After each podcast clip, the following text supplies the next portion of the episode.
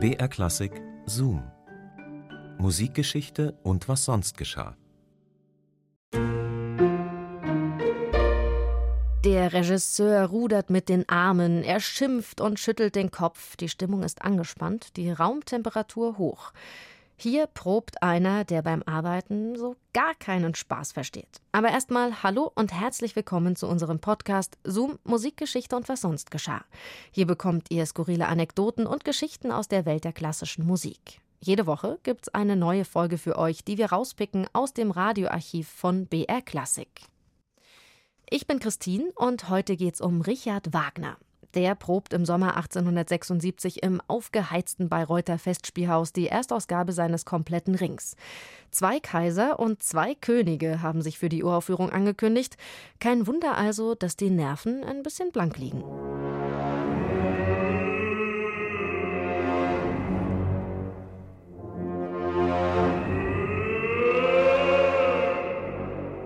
Im Mai 1876, knapp drei Monate vor den ersten Festspielen, erreicht eine Schreckensmeldung den grünen Hügel.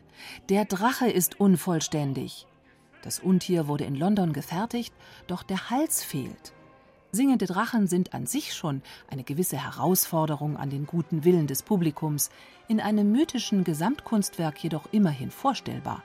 Aber singende Drachen ohne Hals? Das gute Stück ist auf dem Transportweg abhanden gekommen. Es wurde versehentlich nach Beirut verschifft, nicht nach Bayreuth. So wird der Drachenkopf schlecht und recht auf den Rumpf montiert. Das Ergebnis ist eine Art Kreuzung aus Eidechse und Stachelschwein und kann die Augen verdrehen, das Maul aufsperren und mit dem Schwanz schlagen.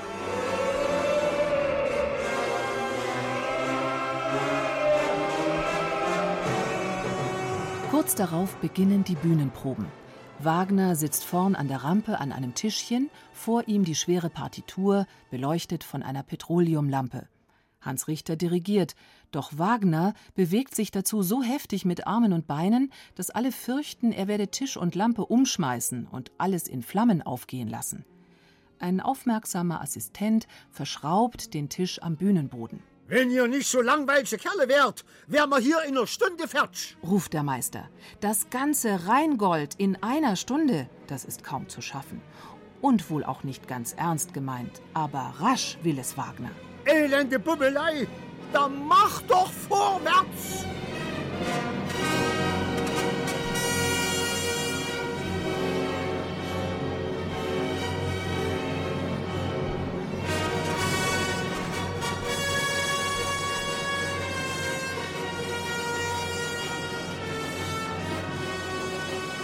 Währenddessen herrscht in der Festspielkasse bedrohliche Ebbe. Kurz darauf bekommt Wagner ein Zahngeschwür und die Rheintöchter haben nichts Besseres zu tun, als mit ihrem Schwimmgestell zu hadern.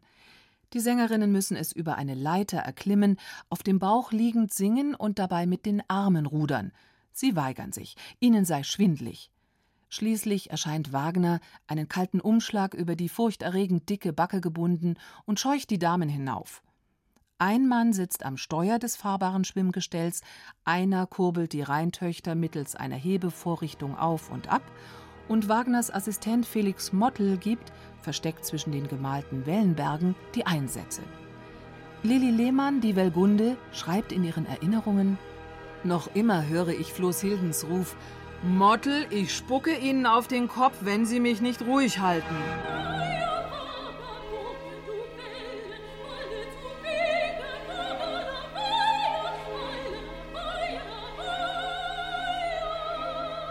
Unentwegt springt Wagner zwischen den Sängern herum. Er reißt ihnen die Requisiten aus der Hand, übernimmt mehrere Rollen gleichzeitig, singt und spielt alles vor. Sopran, Bass, Bariton, Walküre, Zwerg und Gott.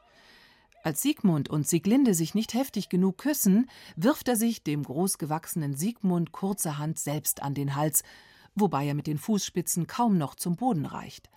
Dem Sänger des Mime ruft er zu: Das ist noch zu fade! Nun kratzen Sie sich mal ordentlich am Kopf wie ein Gastscher Zwerg und streichen Sie sich über den Rücken. So! Der Sänger ist ein wenig gehemmt. Außerdem habe er gestern alles ganz anders machen sollen. Da ruft der Meister wütend: Sie können das Streichen des Rückens schon weiter ausdehnen und sich ruhig auch herzhaft am Arsch kratzen. Die Piccolo-Flöte hat ohne dies so verdächtige Trillerchen. Bei diesen Worten verlässt Cosima Wagner kommentarlos das Theater. Ihr Mann hat derweil einen Disput mit einem österreichischen Sänger begonnen, mit dessen Aussprache er nicht zufrieden ist und herrscht ihn in breitestem Sächsisch an.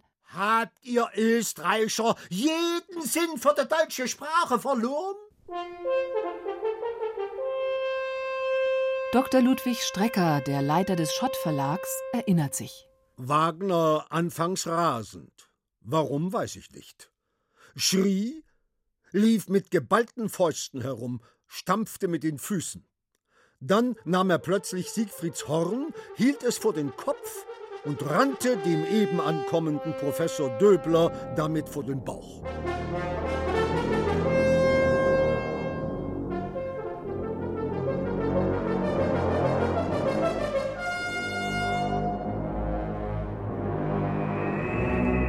1872 veröffentlichte der Münchner Psychiater Dr. Theodor Puschmann eine Studie, in der er an Wagner alle Symptome einer Geisteskrankheit diagnostizierte. Das Pamphlet war sofort vergriffen. Auch eine zweite Auflage verkaufte sich glänzend. Doch Wagner selbst wusste es besser. Wenn er verrückt war, dann war es der ganz normale Wahnsinn der Kreativität, woran er litt. In einem ruhigen Moment hat er sich erstaunlich hellsichtig analysiert. Wenn ich den Zustand, in dem ich jetzt normal bin, empfinde, kann ich nicht anders als meine Nerven für ruiniert halten.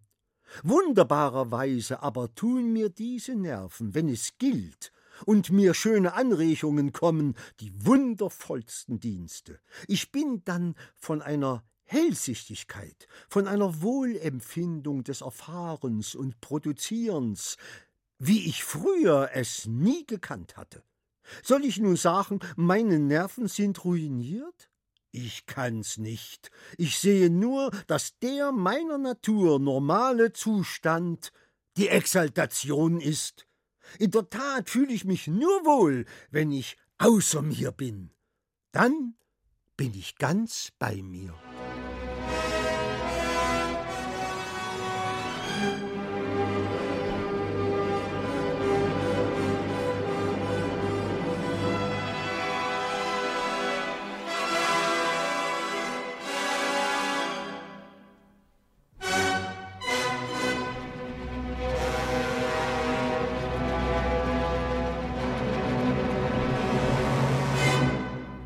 Genie und Wahnsinn. Richard Wagner als Regisseur im Festspielhaus. Das war ein Zoom von Bernhard Neuhoff. Zoom, Musikgeschichte und was sonst geschah, gibt's immer samstags neu in der ARD-Audiothek und überall, wo es Podcasts gibt. Und nächste Woche geht's dann um Robert Schumann und seine geplante Hochzeit mit Clara Wieck. Aber Claras Vater, der war alles andere als einverstanden. Wenn Clara den Schumann heiratet, so sag ich noch auf dem Totenbett, sie ist nicht wert, meine Tochter zu sein. In jedem Fall würde er, Friedrich Wieck, um die Früchte seiner jahrelangen pädagogischen Mühen betrogen. Deshalb tut Vater Wieck alles, die Verbindung zu vereiteln. Er droht Schumann zu erschießen, wenn er sich noch einmal seiner Tochter nähert und redet mit Engelszungen auf Clara ein. Vergeblich. Wenn ihr wollt, dann hören wir uns nächste Woche wieder. Bis dahin macht's gut, eure Christine.